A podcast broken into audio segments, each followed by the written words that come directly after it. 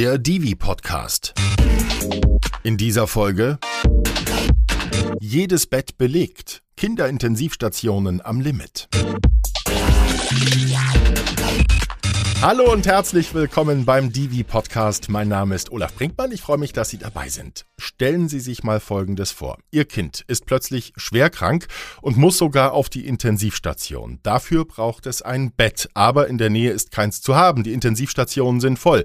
Also geht's mit dem Hubschrauber hunderte Kilometer weiter und Sie als Eltern reisen hinterher und wohnen fortan im Hotel, um bei Ihrem Kind sein zu können. Wir sprechen heute über den Notstand, der auf den Kinderintensivstationen in Deutschland herrscht. Mein Gast ist Professor Dr. Florian Hoffmann, der zukünftige Präsident der Divi, also President-elect. Professor Hoffmann ist Oberarzt auf der interdisziplinären Kinderintensivstation am Dr. von Haunerschen Kinderspital in München.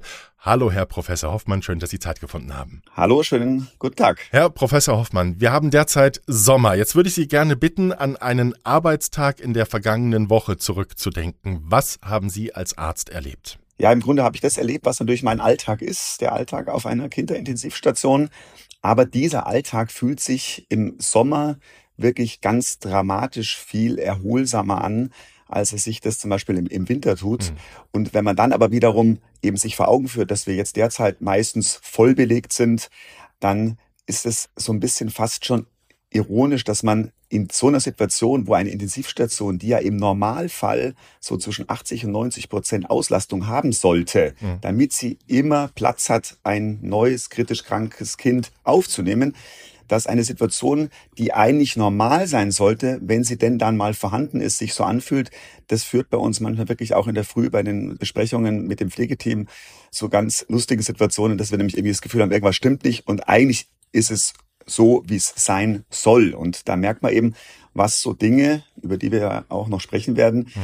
die im Winterhalbjahr zum Beispiel passieren, was so Dinge in einem eben letztendlich dann auch verändern. So, und genau darauf kommen wir jetzt zu sprechen, nämlich äh, vor sechs Monaten. Wie sah es da bei Ihnen aus? Ja, da war es komplett anders. Da war es wirklich katastrophal. Die Stationen, auch unsere Station war kontinuierlich mit ein bis zwei Kindern überbelegt. Mhm. Das heißt also, wir haben mehr Kinder versorgt, als wir eigentlich hätten können, weil wir gar nicht das Pflegepersonal für diese Kinder gehabt haben. Wir mussten diese Kinder aber versorgen, denn diese Kinder sind von überall her gekommen. Die sind gekommen in unsere Notaufnahme. Und die Notaufnahme hat angerufen, hier ist ein Kind, was schlecht ist, das müsst ihr übernehmen. Mhm. Der Rettungsdienst ist draußen gestanden und hat weit und breit kein Bett gefunden und hat dann irgendwann gesagt, jetzt fahrt ihr einfach in die Haunische Kinderklinik. Mhm. Die müssen euch jetzt einfach erstmal helfen und dann können wir ja schauen, ob wir das Kind dann weiter verlegen. Das ist aber natürlich etwas, was dann nicht mehr stattfindet, weil wenn das Kind mal die Klinikpforte betreten hat, dann sind wir ja zuständig und dann finden wir eben auch keine Klinik mehr, die die das äh, weiter versorgt, ganz häufig. Und es führte dazu, dass wir immer wieder natürlich Kinder da add-on hingelegt haben, dass wir immer wieder mit, äh, mit, mit unserer Pflege, die schon am Limit war, uns zusammengesetzt haben und gesagt haben, äh, wir, wir wissen, dass, dass ihr eigentlich nicht mehr könnt, aber wir müssen uns auch um dieses Kind jetzt kümmern. Und das führt natürlich dann dazwischen wirklich zu chaotischen Zuständen, wenn man dann eben auch noch die ganze Zeit Anrufe kriegt von anderen Kliniken, die anrufen und, und, und Patienten vorstellen wollen und sagen, könnt ihr, könnt ihr den übernehmen? Und das hat letztendlich dazu geführt, dass wir zum Teil auch in der Notaufnahme bei uns, die ja eigentlich eine Notaufnahme ist, wo man mit seinem Kind hinkommt, behandelt wird und dann auch wieder entweder nach Hause geht oder eben auch stationär aufgenommen wird, dass auch auf den Normalstationen die Betten gefehlt haben und dass wir zum Teil Kinder wirklich über 24, 48 Stunden letztendlich in der Notaufnahme auf der Behandlungsliege mhm. und äh, mit einem Sessel für die Eltern dort behandelt haben mit Sauerstoff, mit Antibiotika bis dann irgendwo in der eigenen Klinik in München oder irgendwo in Bayern Plätze frei wurden. Und wir sind zum Teil weit gefahren und geflogen von Passau über Bamberg, Aschaffenburg. Also wir haben wirklich ganz Bayern aus der Luft und am Boden kennengelernt. Wie ist denn die Bettensituation in den Kinderkliniken? Ja, da würde ich mal sagen, die Bettensituation grundsätzlich, die ist eigentlich super. Also wir haben ausreichend Säuglingsbetten, Krabblerbetten, Jugendlichenbetten und auch Betten für große jugendliche Patienten an Betten, an Monitoren, an Beatmungsgeräten, an Perfusorpumpen,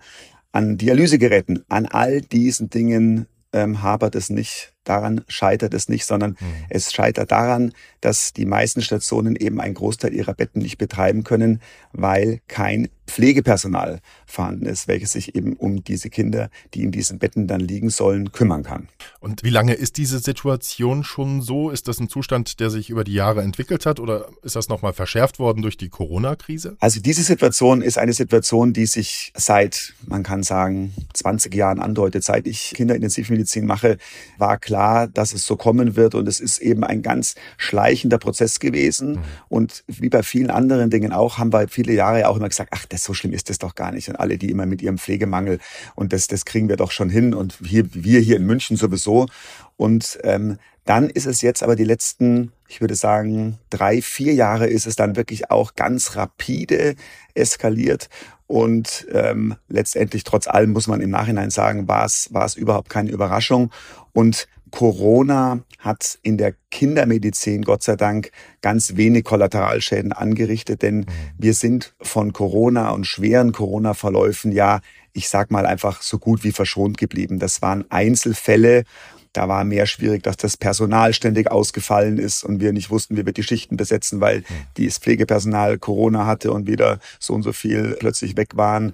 Das war eigentlich die für uns viel, viel schwierigere Situation und das waren dann ganz vereinzelte Kinder mal auf den Intensivstationen. Insofern kann man sagen, Corona hat mit der Situation in der Kinderintensivmedizin letztendlich eigentlich nichts zu tun. Mhm. Aber eben mit dem Personalmangel. Das Personal wird weniger in der Kinderintensivmedizin. Wie ist es denn mit der Zahl der Patientinnen und Patienten? Nimmt die denn wenigstens auch ab oder nimmt die eher zu? Wie ist es da? Ja, die Patienten in der Kinderintensivmedizin werden eben, und das, das, das verkompliziert die Situation dann, die werden auch mehr. Mhm. Denn wir betreuen ja eine wachsende Anzahl von Patienten mit zum Teil sehr komplex chronischen Erkrankungen. Da sind ganz viele Patienten dabei, die früher ihre Erkrankung gar nicht lange überlebt haben, die im ersten Lebensjahr verstorben sind und diese Patienten sind heutzutage aber durch die Fortschritte in der, in der, in der Pädiatrie, und es gibt kaum ein Fachgebiet auch, was da so eine Entwicklung durchgemacht hat. Also gerade auch die Kinderintensivmedizin ist ein ganz junges Fachgebiet noch. Die älteste Kinderintensivstation in Deutschland ist gerade vor einigen Jahren 50 Jahre alt geworden. Also das ist ein, ein Fachgebiet, was sehr jung erst gewachsen ist. Und jetzt können wir eben viele Kinder am Leben halten. Da gibt's Kinder, die zum Teil sogar dann mit einer Dauerbeatmung zu Hause sind und die, die zu Hause Pflegedienst haben. Und alle diese Patienten sind natürlich auch immer gefährdet, wieder sich zu verschlechtern und die brauchen immer wieder dazwischen auch Intensivstationen.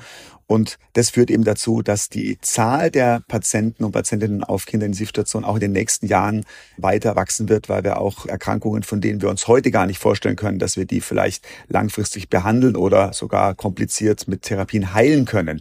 Das wird dazu führen, dass die Zahl größer wird. Was braucht es, um all das zu lösen? Was muss passieren und wann? Ja, das ist ähm, eine ne, ne, ne gute Frage. Also wann muss es passieren? Gestern. Und selbst gestern wäre zu spät, denn mhm. es muss einem ja klar sein, die meisten Dinge, über die wir jetzt gesprochen haben, selbst wenn wir in diesen Gebieten jetzt innovative Lösungen finden, dann wird es nochmal drei bis fünf Jahre dauern, bis diese Veränderungen auch bei uns in der Klinik und damit bei den kranken Kindern ankommen. Und ich glaube, das, das Erste, was wir wirklich machen müssen, ist natürlich, dass wir den Beruf der Pflege aufwerten, dass wir hier wirklich schauen, dass wir Arbeitsbedingungen verbessern. Das heißt also, dass wir zum Beispiel Ausfasskonzepte bekommen. Bei uns ist es so auf der Station, dass letztendlich ganz häufiger sich Personen auch krank melden, weil sie krank sind. Und es gibt dann kein Konzept. Wenn ihr da früh jemand anruft und sagt, ich kann heute nicht zum Spätdienst kommen, dann telefoniert die Stationsleitung oder die Stellvertretung oder irgendjemand, der Zeit hat, erstmal das ganze Team durch und fragt, kannst du heute Spätdienst machen, kannst du einspringen? Und das sind ja Leute, die haben frei, die haben sich auf ihren Tag gefreut. Und dann ruft die Klinik an und sagt, kannst du einspringen? Und dann sagst du manchmal nein, aber ich weiß, dass die mir immer erzählen, das Nein sagen, das macht was mit einem, das versaut einem eigentlich den Rest des Tages, weil man weiß, ich habe die im Stich gelassen. Mhm. Aber man hat eben auch mal im Privatleben. Und ich glaube, wir brauchen da ganz dringend eben Strukturen, dass es bezahlte Ausfasskonzepte gibt. Die Lufthansa oder die Deutsche Bahn verlassen sich auch nicht drauf, dass die immer alle kommen, sondern die haben Leute im Standby und wir haben diese Rufbereitschaftsdienste ja. Also wir, wir brauchen das. Wir müssen das besser bezahlen. Wir müssen einfach Pflege viel, viel, viel besser bezahlen. da sagen viele zwar immer, nein, das liegt gar nicht nur am Geld, das stimmt, aber Geld macht etwas auch mit den Menschen und macht Berufe attraktiv. Und das ist auch total verständlich, denn man will neben der Arbeit ja auch ähm, äh, ein, ein gutes Leben haben. Mhm. Und wenn ich ihm überlege, dass in München mittlerweile Einzimmerwohnungen nicht mehr unter 1000 Euro Miete zu bekommen sind und das, das bedeutet, dass viele unserer Pflegekräfte dann weit draußen irgendwo wohnen, aber dann um 6 Uhr zum Frühdienst erscheinen sollen, dann kann man sich vorstellen, dass das, das sind Arbeitsbedingungen, die haben wir lange akzeptiert, aber die, die müssen wir verändern. Leute müssen dort wohnen können und zwar in der Nähe, wo sie auch arbeiten, vor allem wenn sie auch noch eben in der Früh so früh zu ihrer Arbeit erscheinen sollen. Das heißt also, das gehört für mich auch wirklich, wirklich dazu. Wir müssen die Leute dann eben auch im Beruf halten, denn die durchschnittliche Verweildauer im Pflegeberuf ist sehr, sehr kurz. Die meisten Leute suchen sich dann eben am Ende doch noch etwas anderes. Und das ist eigentlich total schade, weil es ist, es ist ein toller Beruf, gerade auf der Intensivstation. Das ist ein enormes Teamwork. Und es ist eigentlich so traurig, dass er auch durch diese Negativpresse jetzt ja auch immer negativer gemacht wird. Äh, man hört ja nur Schlechtes über die Pflege, immer, immer, das kann man nicht machen. Mhm. Und das macht auch was, weil die Leute dann gar nicht mehr in diesen Beruf gehen. Und ich glaube, wir müssen auch dahin kommen zu sagen, Pflege ist ein toller Beruf. Wir müssen sie akademisieren. Ähm, wir müssen sie eben besser bezahlen.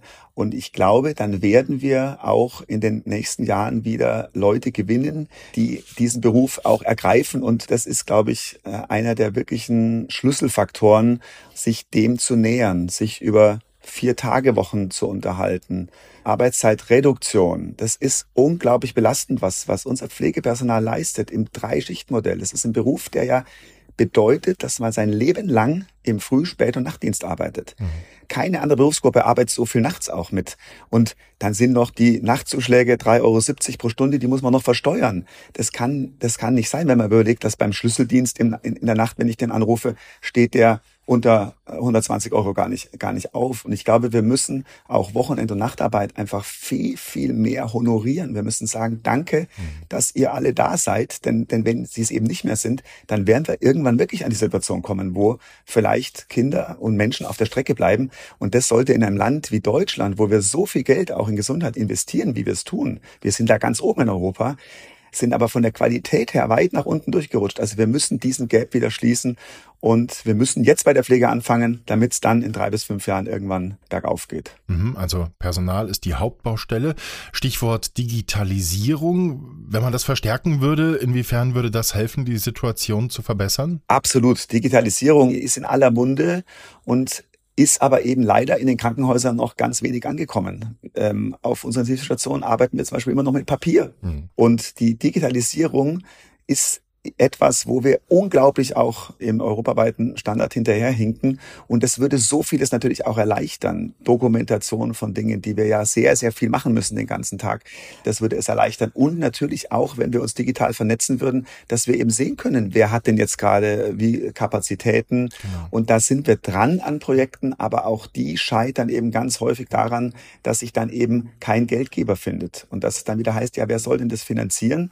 Und Pädiatrie ist eben noch dazu ja ein hochdefizitäres Fachgebiet, weil die Fallpauschalen, mit denen wir ja abrechnen, nicht den Bedarf einer Kinderklinik wirklich wieder gut refinanzieren. Da hoffen wir auch drauf, hat ja unser Gesundheitsminister Karl Lauterbach auch schon sehr früh und in den, in den Koalitionsvertrag schon mit reingeschrieben, hat das auch jetzt eher angegangen. Wir sind jetzt in der Reform der Krankenhausfinanzierung und da muss auch letztendlich nachgeschärft werden, damit wir auch wieder handlungsfähig werden. Denn wer defizitär ist, in den wird natürlich nicht investiert. Das ist ein ganz, ganz logischer wirtschaftlicher äh, Zusammenhang. Und da müssen wir eben auch hinkommen, dass äh, Kindermedizin einfach nicht äh, scheitern darf an finanziellen Dingen. Ich denke, in der Corona-Pandemie haben wir gesehen, wie viel Geld urplötzlich locker gemacht werden kann und vielleicht brauchen wir deswegen am Ende höhere Beiträge für die Krankenversicherung. Das wird ja jetzt auch diskutiert. Ich glaube, wir werden daran nicht vorbeikommen. Wir können nicht immer besser und immer, immer tollere Therapien machen und eben glauben, dass wir es mit demselben Geld natürlich auch am Ende alles finanzieren. Also da, da ist noch ein weiter Weg zu gehen und die Digitalisierung wird uns das Leben natürlich auch in der Zukunft noch dramatisch vereinfachen. Hm.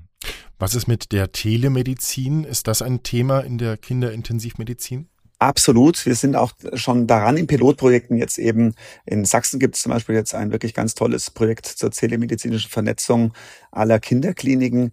Und auch da müssen wir eben jetzt investieren. Und Telemedizin bedeutet ja, man braucht Hardware, man braucht datenschutzkonforme Strukturen, wo man sich vernetzen kann. Das gibt's alles, kostet aber natürlich auch wieder. Und dann wird immer wieder vergessen, dass Telemedizin ja auch davon lebt, dass man Personal braucht, welches dann da sitzt, so wie man das dann eben macht, dass man miteinander dann eben redet und dann eine andere Klinik auch berät.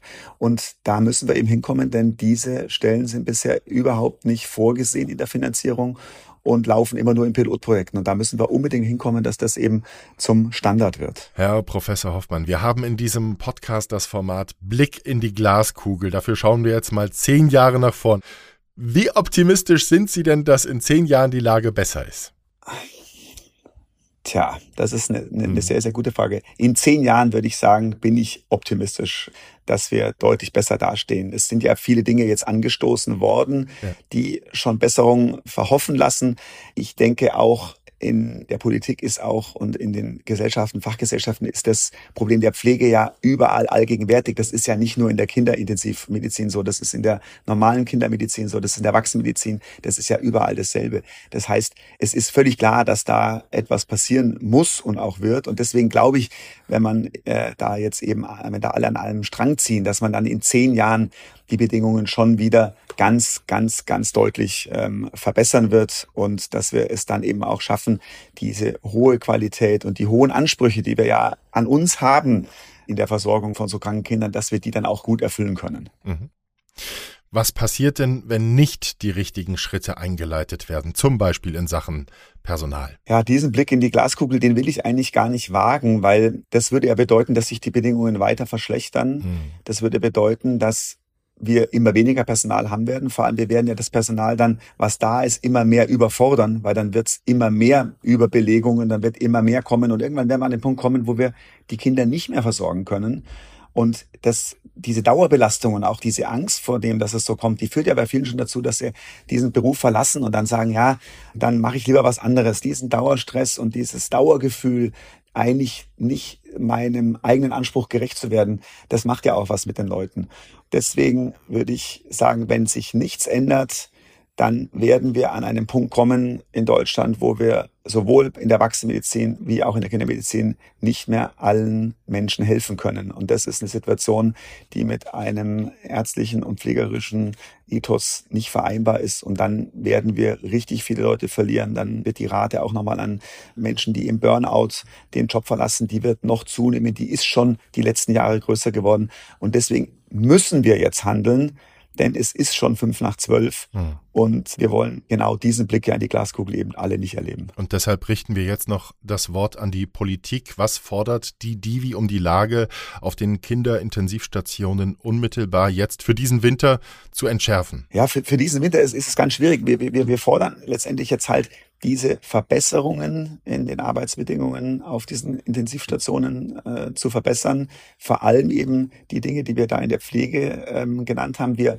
fordern akut die Schaffung eben von digitalen Netzwerkstrukturen und von telemedizinischer Vernetzung. Das ist etwas, das kann man kurz und auch in kurzer Zeit realisieren. Mhm. Da gab es in der Corona-Pandemie in Aachen und das Team von Professor Gernot Marx, die haben es geschafft, in wenigen Wochen eine Vernetzung von ganz vielen Kliniken auf die Beine zu stellen. Und unsere Pandemie, die wir ja jedes Jahr erleben in der Kindermedizin, ist ja die Welle mit den RS Virusinfektionen und dieses mhm. äh, RS-Virus wird wiederkommen. Das ist völlig absehbar.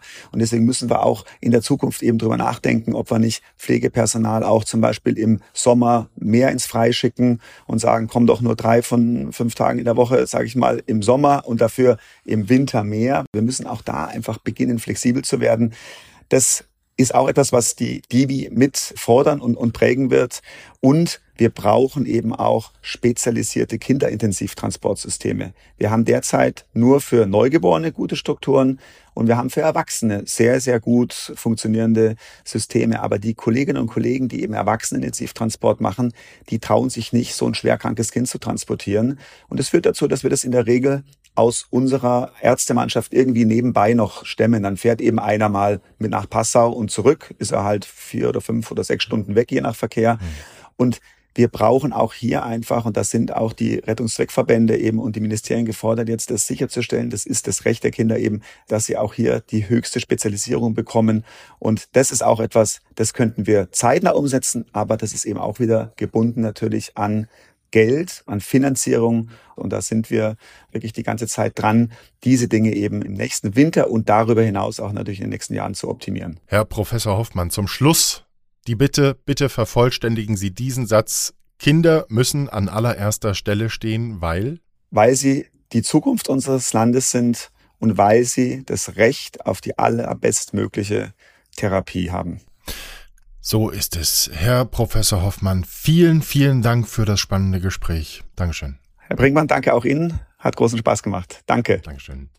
In der nächsten Episode schauen wir auf Frauen in der Intensiv- und Notfallmedizin. Wir gucken, vor welchen Herausforderungen sie stehen. Mein Gast ist dann die stellvertretende Sprecherin der jungen Divi, Frau Dr. Eileen Spiekermann. Wenn Sie, liebe Hörerinnen und Hörer, unseren Podcast interessant finden, dann teilen Sie ihn gerne, schicken Sie die Folgen an Ihre Kollegen, das gesamte Team Ihrer Station, an Wissenschaftler, Politiker oder Freunde und Bekannte. Und abonnieren Sie uns bitte auch, dann werden Sie informiert, wenn die nächste Divi-Podcast-Folge da ist. Lassen Sie uns gerne auch ein paar Sternchen bei Spotify da. Für all das sage ich danke. Bleiben Sie gesund, Ihr Olaf Brinkmann.